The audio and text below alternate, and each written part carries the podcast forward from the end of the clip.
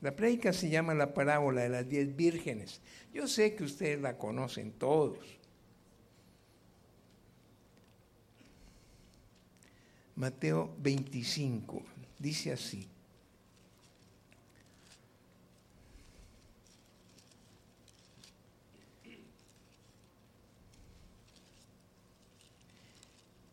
Dice del 1 al 13, voy a tomarme este momento de leerles. Entonces el reino de los cielos será semejante a diez vírgenes que tomando sus lámparas salieron a recibir al esposo. Cinco de ellas eran prudentes y cinco insensatas. Las insensatas tomando sus lámparas no tomaron consigo aceite. Mas las prudentes tomaron aceite en sus vasijas juntamente con sus lámparas. Y tardándose el esposo, cabecearon todas y se durmieron. Y a la medianoche se oyó un clamor, aquí viene el esposo, salid a recibirle. Entonces aquellas vírgenes se levantaron y arreglaron sus lámparas. Y las insensatas dijeron a las prudentes, danos de vuestro aceite, porque nuestras lámparas se apagan. Mas las prudentes respondieron diciendo, para que no nos falte a nosotras y a vosotras, y más bien a los que venden y comprar para vosotras mismas. Pero mientras ellas iban a comprar vino el esposo, y las que estaban preparadas entraron con él a las bodas y se cerró la puerta. Y después vinieron también las otras vírgenes diciendo, Señor, Señor, ábrenos. Mas él, respondiendo, dijo, de cierto os digo que no os conozco. Velad pues, porque no sabéis el día ni la hora en que el Hijo del Hombre ha de venir. Amén. Entonces, ¿qué ocurrió aquí? Es lo que está Cuando habla de las diez vírgenes, concretamente se está refiriendo a las iglesias a todas las iglesias. Y es 50-50, por decir algo en términos de, porcentajes. O sea que aquí, de todos los que hay, de acuerdo con la escritura, en un momento que venga el Señor se lleva la mitad, la otra mitad las va a dejar aquí temperando un buen rato. Que no, pues ahí está la escritura, revísenla. Entonces, el punto es, si el pastor los siervos están hablando y clamando las cosas, declarándolas. Y la Biblia tiene una característica, que es que la palabra es viva y es eficaz. ¿Sí o no, varón? Entonces, si yo la vivo, pues me voy a hacer adueñar de todas las promesas que el Señor me dio. Así como estaba diciendo el siervo la estoy viviendo, estoy creyendo que realmente todo es así, pues mi camino va a cambiar. Mis relaciones van a cambiar, mi economía va a cambiar, mi salud, todos mis asuntos van a cambiar. Es cuestión de vivirla, es cuestión de creerle al Señor. Ahora, eh, en la Biblia hablan de una persona muy insensata que fue Naval, pero aquí en Proverbios 7, tenemos algo relacionado con la insensatez. Lo que les voy a decir yo no los estoy señalando a ustedes, eso no, aquí no le pasa a nadie. Estoy hablando de otras casas, hago la aclaración. Siempre pronto la toman a mal y no, no, no. Estoy hablando de otras casas. Proverbios 1.7 dice, el principio de la sabiduría es el temor de Jehová los insensatos desprecian la sabiduría y la enseñanza. ¿Sí? Entonces, ese principio de, sabiduría y de entendimiento es el temor al Señor. Al Señor. Él, nos creó, que, que tiene nuestra vida en sus manos. Yo he visto gente, por ejemplo, Supongamos que viniera en este momento el presidente Trump, para los que lo quieren o los que no lo quieren, pero es el presidente. Y si él llega, más de uno va a querer estar ahí atento, presidente, ¿cómo está? No nos engañemos que así es la cosa. Y si viene Jesús, ve, allá está, ahí sí como que es Jesús, si acaso, si acaso lo conocen. Y ahí es donde empezamos con el 50 con el 50-50. Porque todo se le vuelve a uno como una rutina y va uno perdiendo ese respeto y esa reverencia hacia la persona que menos debe perderle el respeto y la reverencia. Debe ser en todo momento. Eso no es solamente ayer o el domingo que esté el pastor y tan emocionante todo. ¿Y qué? Y ahora que se termina el servicio y salimos, entonces se quedó la emoción aquí. No, esa tiene que quedar aquí en el corazón y tiene que llegar a nuestra casa y tenemos que compartirse la luz de nuestra casa.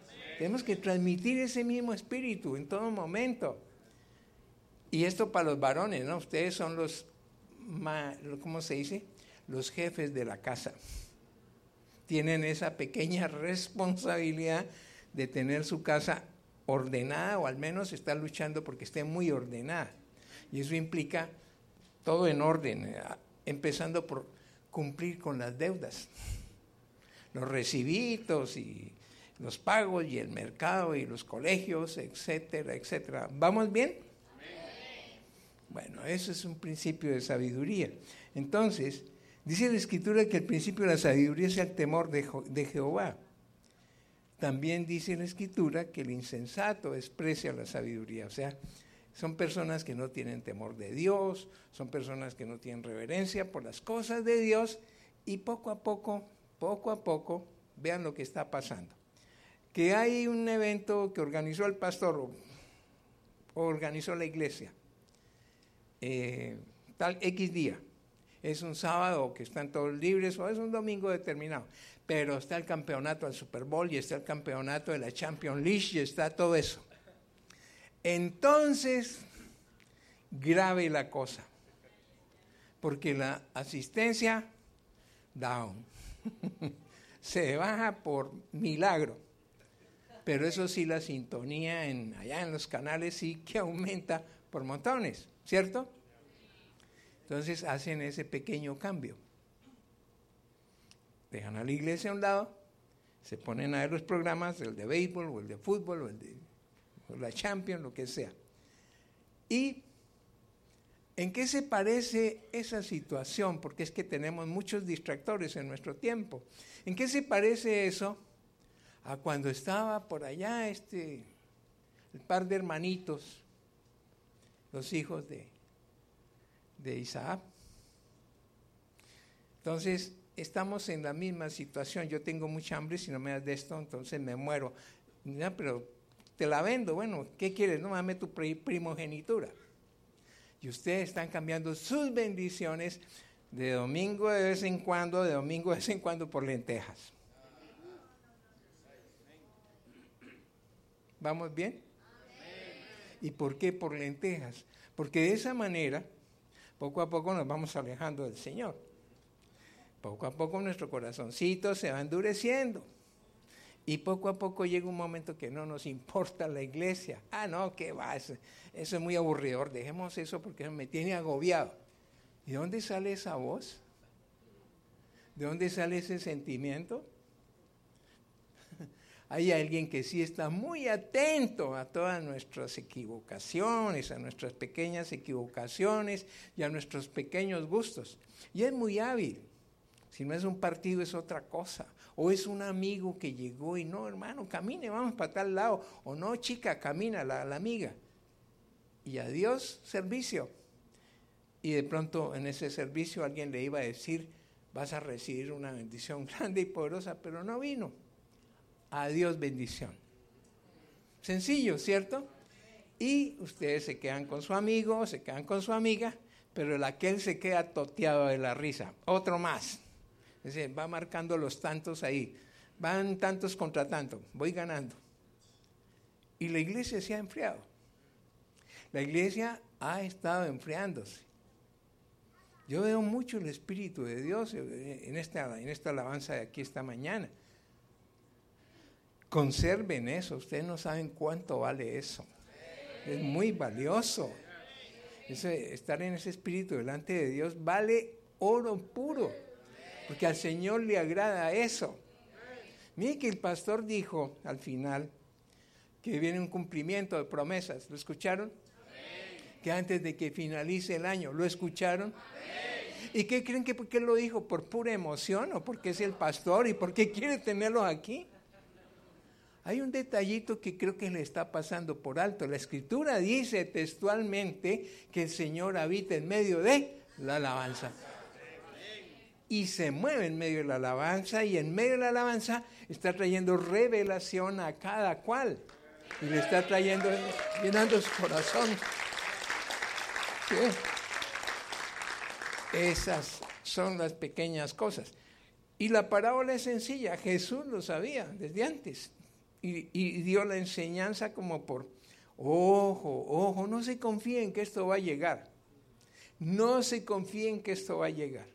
Entonces, el temor de Jehová no es el temor de miedo o terror, no, nada de eso. Es la obediencia a la palabra de Dios, la obediencia a su enseñanza, la obediencia a dirigir nuestras vidas a través del ser más poderoso, e importante del universo, que es el mismo Señor que nos dirija en todo tiempo. Yo le doy gracias a mi Dios, siempre le, le haré gracias. Yo tengo dos hijas, hijas son mayores, pues tienen más o menos, son contemporáneas, 42, 40. Son mamás, tengo dos nietos. Y aunque ustedes no me la crean, graduadas de su universidad, una es ingeniera industrial, la otra es abogada, ha hecho dos, dos posgrados aquí en la Universidad de Nueva York. Nunca, absolutamente nunca, supe ni llegué a saber nada que hubiera tenido que ver con el consumo de drogas o de marihuana o cosas de esas. ¿Saben por qué? Porque yo le clamaba al Señor todos los días por ellas. Guárdalas, Señor, protégelas en su salida, en su andar, su retorno. Señor, rodéalas de esos amigos que los van a levantar. Aleja a toda gente que puede hacerles daño. Pero eso lo cuento ahora porque ya tengo resultados a la vista. ¿Sí? Puedo decir que esto es un testimonio. Y nosotros tenemos que andar haciendo eso con nuestros hijos. Pero hoy en día pareciera ser que los hijos son los que manejan la casa. Mi hijo, ¿qué tal cosa? No, no, no, no, no tengo tiempo. Después hablamos. Mi hijita, ¿qué tal? No, mamá, no, no, no, no, no. Olvídate. Y chao, se van. ¿cierto? Ahí en Cali, en Colombia, Cali, Colombia, conocí dos casos que a mí me, es decir, no dejarán de causarme eh, temor de ver las cosas que hace el enemigo. Una compañera de la hija de nosotros que está allá en Cali, una ingeniera electrónica, tenía como tres o cuatro meses de haberse graduado y una buena noche, mami, que nos vamos para Tuluá, una población, como decir, viajar de aquí a, no sé cuál, a Boynton Beach, que están de fiestas y, ferias, que nos vamos. No, pero ¿cómo te vas a ir si son las 10 de la noche? No, mami, de eso llegamos rápido, no te preocupes, mami. Y la mamá le dijo como dos o tres veces, no te vayas, quédate que es muy tarde, es muy tarde, van mañana. No, no, no, no, mamá, no, no molestes. Se fueron. Llegaron a un retén, que llaman, pues los que pagan el peaje, porque allá no hay toles todavía. En el momento que llegaron a ese peaje, la guerrilla saltó el peaje. Y a ellos se les había pinchado una rueda. Y se arrimaron al peaje porque tenían luz, entonces aquí vamos a desbararnos rápido. El asunto es que ellos estaban fuera del carro. Y se armó un tiroteo. Y esas cosas del tiroteo, llegó una bala de esas, imagínense, esos que usan esos señores, y le atravesó, le dañó un, riñón y le atravesó la columna. La dejó paralítica de un solo tajo. Asombroso, ¿cierto? Mamá dijo no vayas, pero ella se fue. Y hay otro caso de otra chica que el mismo novio en Tuluá estaba en su casa tranquila, el novio llegó como a las 10 de la noche, ebrio, le pitó, le armó escándalo, que vamos, vamos, vamos, no, que, mamá, no, que mamá, ni que mamá, vamos. Y salió de su casa a esa hora y la mamá también le dijo que no fuera. Y salieron para donde era la fiesta o no, para donde iban. El caso es que iban tan, tan alicorados ese muchacho que manejaba y charlando y riéndose y salió un tren cañero, no sé si usted los ha visto, pastor. Son unos troques que traen como cinco o cuatro remolques grandísimos, llenos de caña. Y sí, el carro pasó por debajo de un, de un troque de esos. De los cuatro ocupantes que iban, tres murieron decapitados. Ella quedó viva, solo que de aquí para abajo blanqueada, dañado totalmente la lesión en la columna muy fuerte. Y ahí después de eso, ella se ponía un lápiz en la boca, escribiendo, tratando de recuperar la hermosa vida que tenía, pero con un lápiz en la boca. Todo por desobediencia. Y todo simplemente por no tener ese amor, ese respeto por Dios, o porque los papacitos les dio miedo decirle a los hijitos, vengan, venga para acá, organizamos nuestros asuntos, esto no es así. Aquí hay un Dios que hay que respetar, es un Padre poderoso. Él no es ninguna, ningún pintado, venga para acá, con reverencia. Pero no, descuido, ¿cierto? Doloroso, sí, muy doloroso. Pero vean el caso tan patético. Dos desobediencias, dos cosas cruentas. Ahora, y seguimos aquí la escritura tiene muchas cosas de esas de lo que es la desobediencia a Dios. Eh, las vírgenes eh, el insensato, las personas insensatas siempre van a estar despreciando a Dios. Siempre Dios va a estar un poquito así. Cuando ustedes tengan una persona de esas al lado, por muy carismática que sea, por muy importante que sea, es mejor que cambien de camino. Esas personas al lado lo van a dañar a uno o dañan a la persona. Es mejor empezar a aprender a ser prudentes. Las vírgenes simbolizan personas creyentes, no inconversos. Estamos hablando de personas creyentes. Es lo que dice la escritura. ¿Sí? Y estamos hablando de esos cristianos que no aceptan consejos que todos lo saben. ¿Les ha pasado alguna vez?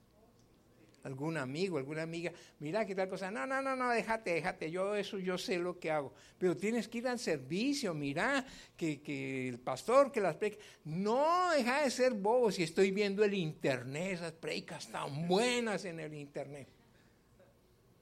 Yo no tengo nada en contra del internet, pero el internet no va a salir el pastor y se va a acercar, le va a decir, te bendigo, el Señor te cuida mucho. Entonces, no sé si ustedes prefieren escuchar del internet eso que venga el pastor y les diga, te bendigo. Hay diferencias, ¿no? Pequeñitas. Y el aquel toteado de la risa. De ver esas vírgenes tan, ah, tan juiciosas. Está haciendo fiestas. Hay que tener mucho cuidado. La escritura dice que no debemos tenerle temor a él por ser asesino. Satanás es un asesino, pero no debemos tenerle temor por ser asesino. Nuestra prudencia y donde debemos tener prendidas las alarmas es con la mentira, porque Él es padre de mentiras, según Jesús. Cuando Él mete la mentira, ganó el partido entero. De eso tenemos que cuidarnos permanentemente. ¿Y cómo? Pues orando, leyendo la escritura, arrodillándose allá en el cuarto, en la casa, a solas, y hablándole al Señor, pidiéndole con humildad. Pidiéndole con humildad, con un corazón humilde y humillado. No es que, venga Señor, es que yo necesito tal cosa, que tienes que responderme, mira, yo te pido y te pido, y voy a esa iglesia allá y me promete ni nada. No, ningún papá lo va a hacer, mucho menos el Señor. Ante Él tengo que llegar con reverencia y con humildad, por si no sabían, pero les cuento. Bueno, ¿no? entonces estamos hablando de creyentes que todos lo saben y para todo tienen una respuesta, eso es lo mejor. tienen las mejores respuestas que ustedes se puedan imaginar y le responden a uno de una manera que uno como que se queda callado. Pero ¿cómo no? Si es que tiene toda la razón, el Internet, los... No, claro, tiene razón. No. Hay una parte de la escritura que allá en Hebreos, en Hebreos, no les voy a decir todo masticadito, en Hebreos hay una porción que dice, no dejen de congregarse. ¿Lo dice o no, pastor? No dejen de congregarse. El hecho de la congregación, si Él lo dijo por algo es y tiene un propósito, tiene un plan. La iglesia cuando se congregó toda fue una iglesia santa y poderosa en señales y prodigios. Porque es que las señales y los prodigios en ninguna parte de la escritura dice que son para el profeta o son para el pastor. No, todos hacían, oraban y venían los milagros y las señales. Y es lo que el Señor quiere, que seamos una iglesia poderosa una iglesia de poder. Pero no podemos estar atentos simplemente a que el pastor dijo, el pastor no dijo, no, y entonces, ¿qué es lo que estamos produciendo? Tenemos que crecer. Los niños de pequeñitos, no sé, hoy en día ya medio caminan y ya quieren escorrer. Y siguen creciendo y siguen afanados y, y le ganan a uno. Yo tengo un nieto que tiene 10 años, pero hace 5 años coge mi teléfono y lo hace volar. Sí, y eso que si le sueltan el, una tablet o el computador, eh, abuela, esto es así, pan. O espere abuelo, tú no sabes, ven, yo te enseño. No, ya me lo ha hecho. Entonces, ¿de dónde salen ellos tan así? No sé. Pero nos toca estar muy vigilantes con todo. Y sobre todo el asunto, ¿quién es el Señor? ¿Quién es nuestro Dios? Él dice que lo, que lo alabemos, que lo adoremos. ¿sí? Entonces, eh, aquellas personas que para todo tienen respuesta y nunca está nada mal, de esta manera tenemos una primera razón por las que estas vírgenes no entraron a las bodas. No tenían temor de Dios, eran negativas a los consejos y a la disciplina. Y se puede pensar que los que las prudentes les aconsejaran, que es lo más, lo más probable.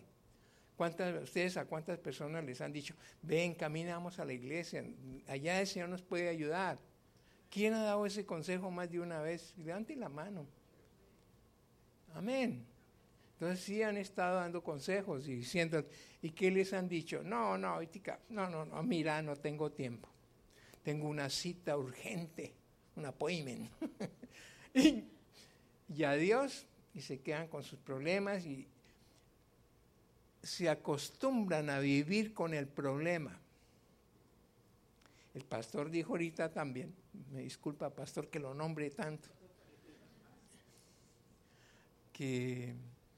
respuestas para las finanzas, respuestas para, bueno, problemas de salud, sociales y todo eso. Yo aprendí, les presenté a mi esposa, porque ella es muy sabia, es muy hábil para los negocios, eso sí, me consta, me, ha librado de más de una metida de patas. ¿Sí? Eh, no, eso, es eh, siempre los consejos de ella. Yo una vez compramos un apartamento, yo lo compré en planos y me pidieron una suma, yo tenía suma porque acabamos de vender el otro, la otra casa y no quería quedarme con la plata en el banco porque eso es un problema. Entonces negocié, tata, y voy donde ella estaba operada. No, ya negociamos, ya tenemos solucionada la vivienda. Me dice, ¿qué hiciste? no hice el negocio así. Yo, no, no, no, yo mañana voy. Y ella, en medio de su malestar, se levantó, me acompañó a la oficina de, allá de, la constructora. empezó a preguntar cómo era el asunto, cómo era el negocio. Y entonces el precio sí era el que yo había estipulado y, yo muy emocionado que me, me rebajaban 500 mil pesos. La platica. Y ella empezó a hablar con la, la, persona ahí encargada de eso y empezó a hacer cuentas, pero un momentico, estamos entregando tanta plata, ¿ustedes cuándo nos van a dar la vivienda? dentro de cuánto tiempo. Entonces yo entrego tanta plata, eso genera tanto mensual, me van a entregar eso tal fecha. Entonces es ese precio menos lo que va a producir. Y el brillante negocio mío implicó que la intervención de ella nos ahorró como unos 17 millones de pesos. Ahí donde está. Muy sencillita. Pues entonces, la mujer siempre tiene un buen consejo para uno, el mejor consejo. Y yo les aconsejo que nunca anden sin esa compañía porque a veces uno es muy volado, muy emocional y las emociones no son las mejores consejeras no lo son.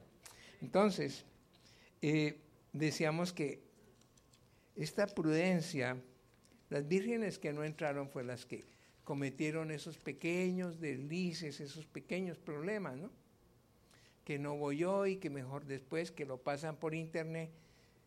Cuando el Señor venga, no dice en ninguna parte de la escritura que va a aparecer en internet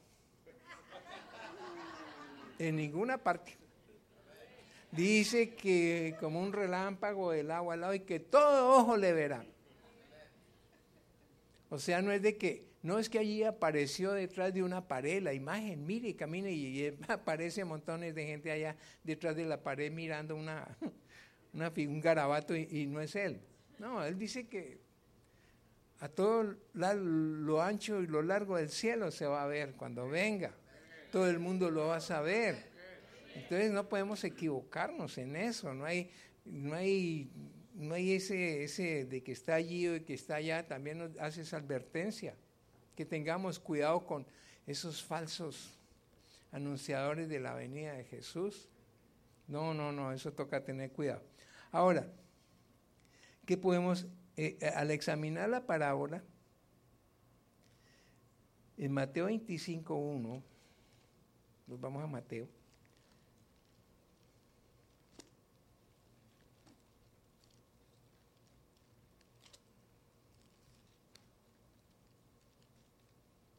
Dice, discúlpeme que es que mi tablet es un poco anticuado. Mientras 25.1 dice, entonces, ya que en el lenguaje hebreo cada vez que se pronunciaba algo, entonces, que como decir, es como una parábola, voy a decir tal cosa. ¿sí? El Señor está anunciando su regreso por segunda vez y deja muy en claro la responsabilidad de la iglesia como una comunidad en la que ha colocado sus ministros para enseñar la palabra y ganar muchos discípulos y cuidarlos asignarles la responsabilidad de que transmitan sus enseñanzas a través de nuevas personas, a los pocos tanto como a los muchos, no siendo dados a los excesos en comida o bebida, es decir, ni, glotones ni muy dados a, licor.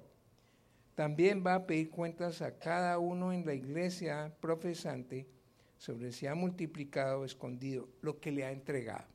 Ahora yo les pregunto, mi querida y amada iglesia, Dice la escritura que nosotros debemos predicar el Evangelio a toda persona, en toda parte y en toda nación. ¿Sí o no? Cuando nosotros recibimos al Señor en oración, que uno hace esa oración y que lo recibe y pide perdón y lo reconoce como Señor y Salvador, muchas personas han experimentado unas sensaciones espectaculares. Eh, sienten que se desmayan o sienten un calor aquí en el corazón, sienten muy livianas. En ese momento llegan los talentos, el Espíritu Santo asigna talentos. Y esos talentos, bien sea un talento, o bien sean tres, o bien sean cinco, que nos da el Señor en ese momento, son para la iglesia. ¿Estoy siendo claro? No es que yo tengo don de sanidades, mi ministerio son las sanidades. Eso no dice en la escritura. O yo tengo el don de profecía, mi ministerio está. No, él dice que hace, que creó ministros, eh, pastores, profetas, evangelistas, ministerios. No es lo mismo una persona que tiene una unción profética a, una, a cuando realmente está hablando un profeta. La diferencia es que el profeta cuando habla, habla desde la autoridad de su oficio, algo que le fue dado directamente por Dios. Dijo, quiero que tú seas esto. Y va a hablar cosas del pasado, y va a hablar cosas del presente, y va a hablar cosas del futuro, como el Espíritu lo, le coloca, que, que hable en un momento determinado. Y hay gente que se asusta cuando se le dicen cosas, pero ese es el orden de Dios. Y debemos entender que todos los ministerios son para edificar la iglesia. Todos los ministerios, la alabanza, eh, la persona que tenga habilidades de evangelismo, que tenga eh, esa habilidad de enseñar, los maestros, eso es para edificar toda la iglesia. Ese es el, el, real propósito de lo que quiere Dios. Y de las cosas que también Él quiere, es que desarrollemos esas habilidades y esa fe hasta el punto de que podamos traer los milagros, orar, y apenas impongamos manos tiene que haber sanidad. ¿Estamos claros? Y si la persona está muriendo, también tenemos que tener discernimiento. Si se va a morir o no se va a morir. Porque es que muchas personas lo llaman a uno, ay, profeta, es que mi tía no sé qué le pasó algo grave y se está muriendo en estos días me llamaron, algo así. Yo le dije, déjela que se muera tranquila. Porque yo no la conozco, no sé su vida, el Señor no me ha hablado nada, pues déjela que se muera. Pero otros casos son diferentes. Un amigo mío es médico, es, eh, es de ascendencia judía, me llamó un día a Cali hace unos años atrás me dijo, Mario, quiero pedirte un favor. Sí, decime. Necesito que vayas a tal clínica, allá está una persona, se llama Julana, y tiene un cáncer terminal en el vientre. Ve y le das una palabra de consolación. Dije, bueno, está bien. Yo me quedé orando y de pronto el Señor me dio mucha paz de que fuera y orara por ella. ¿Sí? Y fui a la clínica con mi esposa. Cuando llegué a la clínica, me encontré con una señora que tenía, estaba sobre el, la, como la cama, ¿no? el lecho ese allá, eh, la camilla. Y entonces tenía un estómago como de si fuera a dar a luz, como si tuviera una barriga como de nueve meses. Y esos tales nueve meses era el tamaño del tumor que tenía. O sea, por eso decían que él me decía que que ya era terminal, pero el Espíritu me, colocó otra cosa en el corazón y yo fui. Cuando estábamos, llegamos allá, estaban los padres y estaba una pareja, amigos de los padres, y dos hijas de, esos amigos. O sea, habían seis personas. Entonces eh, nos decían que les, les, gustaba mucho cuando iba un cristiano a orar porque orábamos muy bonito. Yo dije, no, pues sí, y lo que no nos gusta es que eso que levanten los brazos y se pongan a llorar, eso. Eh, no, eso sí, que jartera. Así me dijeron, ya no, pues es que a veces ocurre. Sin embargo, les empecé a decir, voy a orar por esta señora. Entonces le leí la porción de Santiago 5, donde habla de cuando hay algún enfermo, que oremos por él, que lo unjamos con aceite y que la oración de fe sanará al enfermo. Entonces yo les dije, voy a hacer eso. Y empecé y leí la, la porción de Santiago, le pedí mucho al Señor por ella y le di gracias. Y cogí el aceite y lo puse en mis manos. Declamé al Señor por ella, por esa sanidad, y me acerqué a ella. Voy por ti. Y yo extendí mi mano y se la puse sobre el vientre. El vientre brincó. Él se movió como si fuera un niño, vea, y ellos lo vieron y ya está sana. Ya está sana.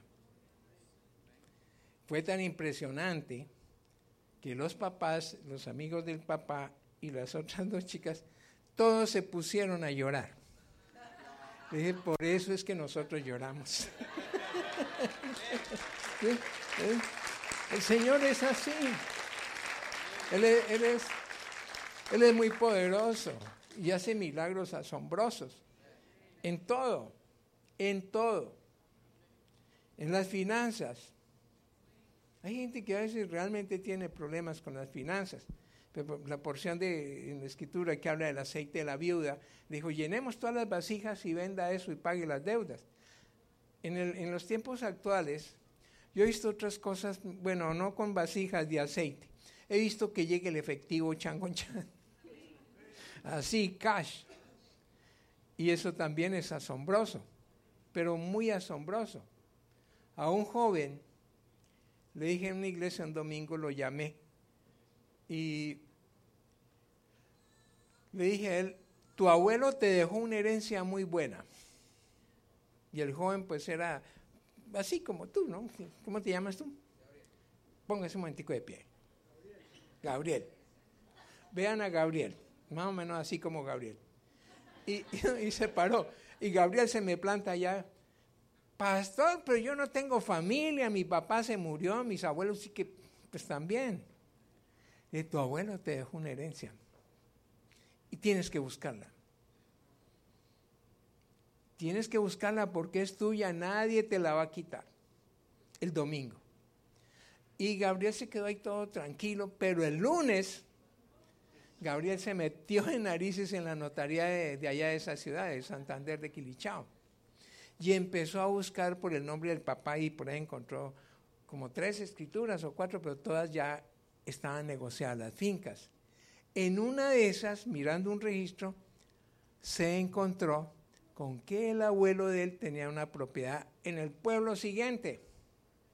Dijo, ve, voy a mirar. Ah, es mi abuelo. El profeta dijo que es mi abuelo. Se fue para otro pueblo. Y el otro día llegó temprano, también hizo la misma tarea a la notaría. Y empezó a buscar, a buscar. Sorpresa. Allá estaba el título, la, la propiedad, que era el abuelo, que no estaba vendida y que él por derecho propio era el heredero. Y la recibió. Entonces mire que el Señor, para el Señor los dineros o la salud, las cosas de nosotros son algo muy sencillo. Para Él lo más importante es el corazón de cada uno. Ese sí. Para Él eso es lo que más vale, el corazón. Entonces, eh, dice de ahí, entonces, el Señor está anunciando su regreso, bueno, tanto a los muchos como a los pocos, que hay que predicarles, etcétera. Bueno, los símbolos explicados, está en Mateo, también ahí en Mateo 25, dice que semejante a, dice que el reino de los cielos. Entonces nombra a las vírgenes. Es toda la iglesia profesante, todos nosotros, alrededor del mundo.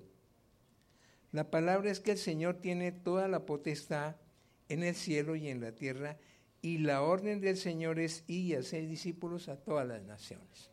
Entonces yo les decía, todos hemos recibido un talento.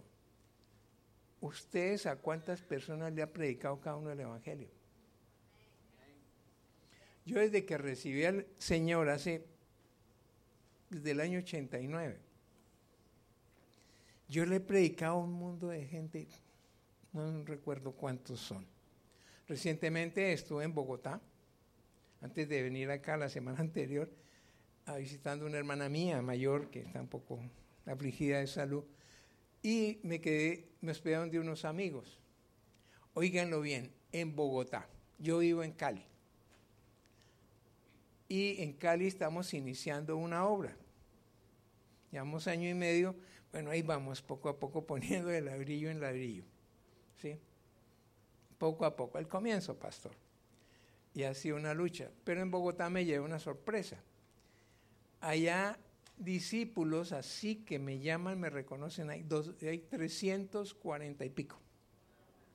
O sea, tengo una iglesia allá donde no vivo y ellos, todos les compartí. La sorpresa grande es que esos discípulos, hay tres parejas de pastores y ellos me reconocen a mí como su pastor. Y están en la iglesia de Filadelfia.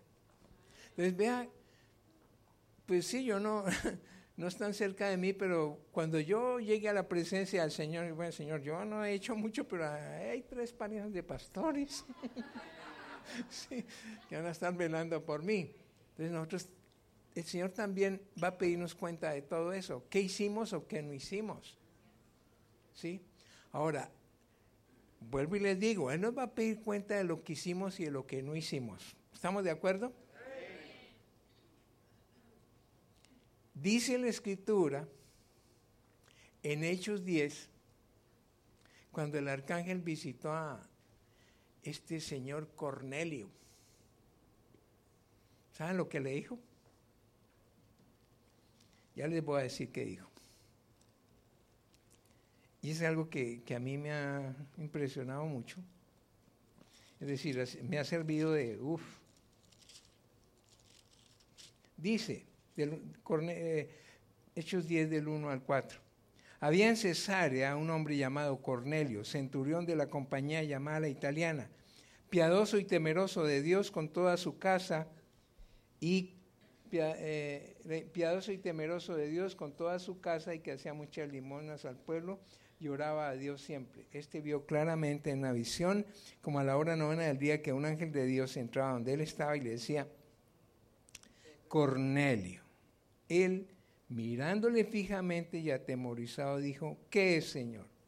Y el ángel le dijo, tus oraciones y tus limonas han subido para memoria delante de Dios. Si las oraciones y las limonas, los diezmos, todo eso sube a la presencia de Dios, cuando no estamos haciendo nada de eso, también sube a la presencia de Dios. Me estoy explicando.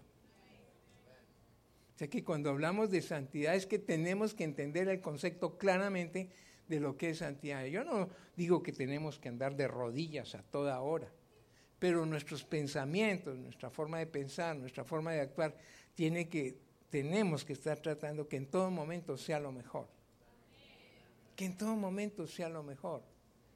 ¿Cuántos de ustedes cuando pasa alguna persona por su lado, que van ustedes caminando y pasa alguien así todo malacaroso o, o afligido y ustedes siguen derecho y en vez de decirle, Señor, bendice grandemente a esta persona?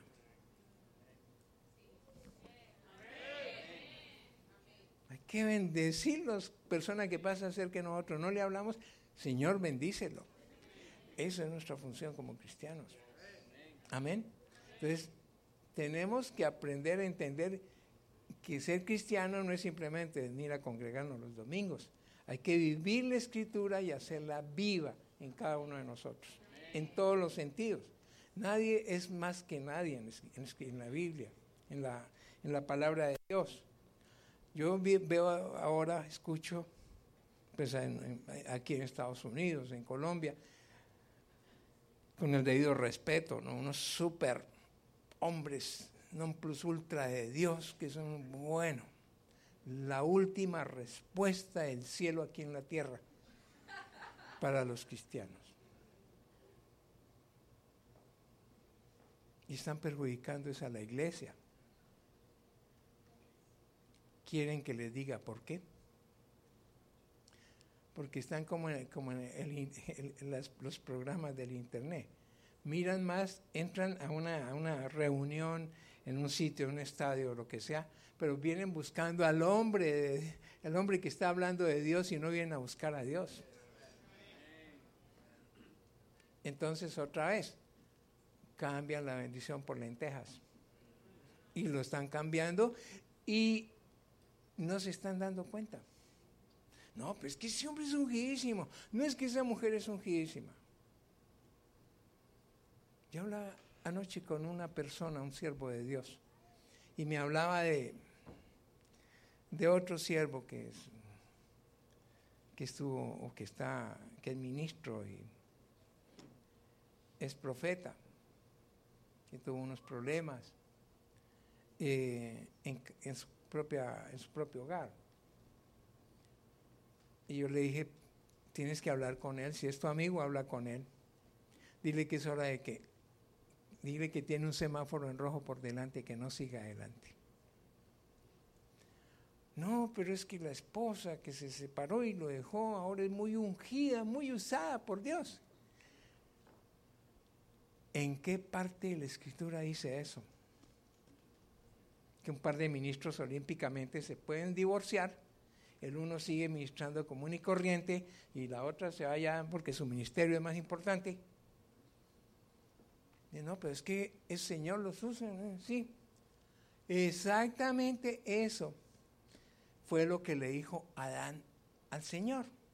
Pues que es que ella fue la que me hizo comer el fruto ese, Señor. Tú me la diste, ella fue la que me hizo comer el fruto. ¿Y usted por qué le dio eso a su marido? No, no, no, es que la culebra esa. La responsabilidad de una persona, parte, y esto, oíganlo bien, cuando las personas se casan, bien sea ante un notario, ante un juez, o ante el sacerdote, o ante el pastor, y promete quererlo, amarlo, respetarlo, quererla, amarla y respetarla en los tiempos de mucha riqueza, de menos riqueza, hasta que la muerte los separe. Correcto, ¿cierto? Y si él me da una esposa, la escritura dice que la, bienaventurado el varón que hay esposa, porque es la bendición del Señor. Eso está en Proverbios 18, 22. Si el Señor me da eso, me da esa esposa, ¿Yo qué cuento le puedo echar a Dios si, si la esposa que yo tenía que cuidar, que tenía que proteger, está con otro? ¿A qué horas ocurrió eso? Si veníamos juntos y de pronto como si hubiera aparecido una Y en el camino, cada uno por un lado, y siguen ministrando. Pues yo, yo bobo no soy, Dios menos. Dios menos. Dios no es de juego. El Evangelio es uno solo. Eso no es de que yo, a mí me gusta esta parte del antiguo y me gusta esta parte del nuevo y con estas dos armo mi propio evangelio. Eso no funciona, no va a funcionar. Amén. Bueno,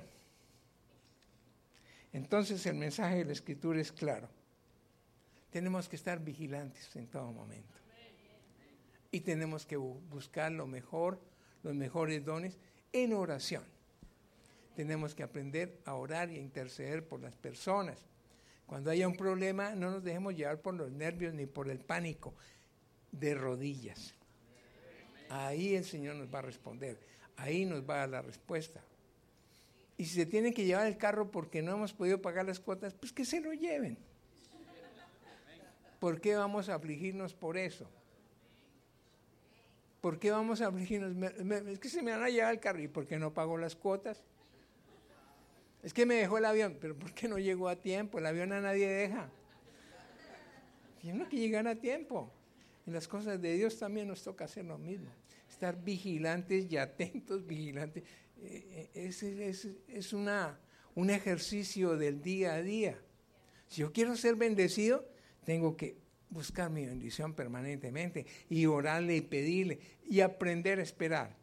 Porque la palabra de Él siempre se cumple siempre se cumple. Así que siempre se cumple. Yo le he dado palabras a personas desde unas, en el pasado.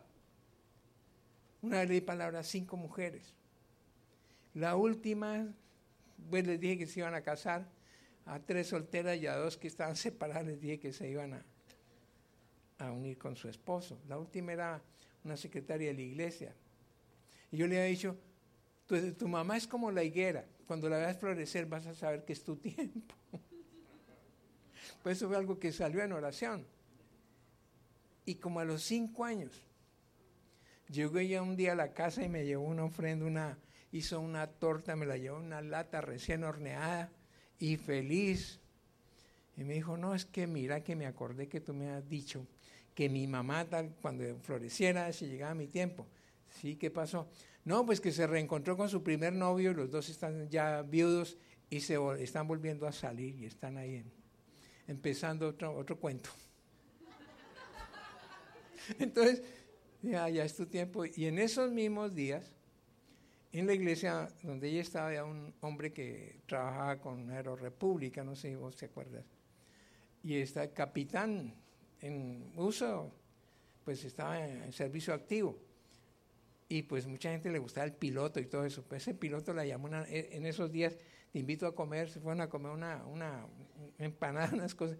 Yo sé, mañana tengo que hablar contigo algo muy serio. Y quiero presentarte a mi mamá. Y eso fue el sábado, se la llevó, le presentó a la mamá, después dijo, bueno, la verdad es que yo la conozco usted tanto tiempo, usted me gusta y yo quiero que se case conmigo, así que decida, ¿se casa o no se casa? después de cinco años, pero la palabra se cumplió. Amén. Bueno, Padre, gracias. Cierren los ojos un momentico, por favor. Gracias por estas compartir las palabras, Señor. Sabemos que tu palabra es verdad. Enséñanos a ser fieles en todo momento. Enséñanos a ser fieles, bendito Dios. Andar vigilantes, andar haciendo lo mejor en todo momento. Líbranos, Señor, de caer en trampas de, tinieblas y líbranos de ser sorprendidos por aquella hora cuando tú vengas. Ténganos en cuenta, bendito Dios, en ese momento. Acuérdate de todos nosotros y acuérdate todos los momentos buenos que tenemos, que hemos vivido para ti. Gracias por hoy, por este servicio, bendito Dios. Gracias por la palabra que hemos escuchado. Gracias por las promesas que hemos escuchado. Gracias, amadísimo Rey. Bendito seas, bendito seas. En el nombre de Jesús.